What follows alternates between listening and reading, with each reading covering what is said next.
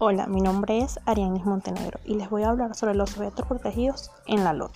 Los trabajadores y trabajadoras están protegidos y protegidas contra todo acto de discriminación o injerencia contra el ejercicio de este derecho.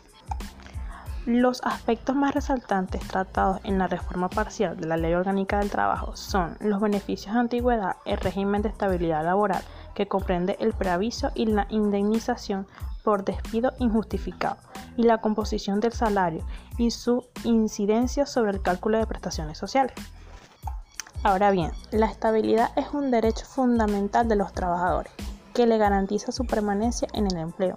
Dada su importancia, en Venezuela está regulada a partir de la Constitución en normas derivadas, a saber, según la Ley de Trabajo y su reglamento y sus otras normas.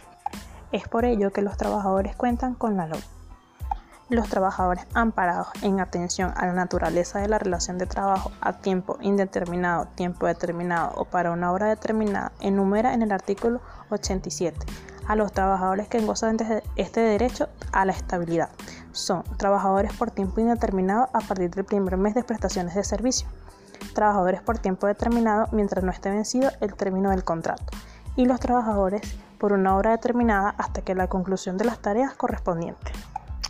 La inamovilidad laboral decretada implica que por el término de dos años, contados a partir del 31 de diciembre de 2020, el empleador no puede despedir, desmejorar o trasladar a un empleador sin causa justa calificada previamente por un inspector de trabajo de jurisdicción.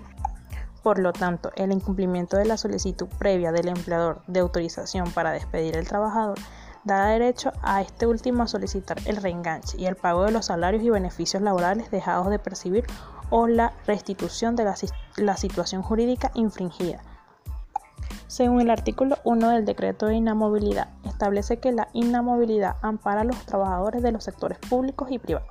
Sin embargo, de conformidad con el artículo 5 del decreto de inamovilidad, quedan expresamente exceptuados la inamovilidad laboral especial de los siguientes trabajadores, los que ejercen de cargos de dirección y los trabajadores de temporada u ocasionales. Además, este decreto también establece en su artículo 6 que el empleador que despida o traslade o desmejore a su trabajador amparado por la inamovilidad laboral especial sin haber solicitado previamente la autorización de parte de la Inspectoría de Trabajo será sancionado conforme lo establecido a esta ley. Muchísimas gracias por su atención.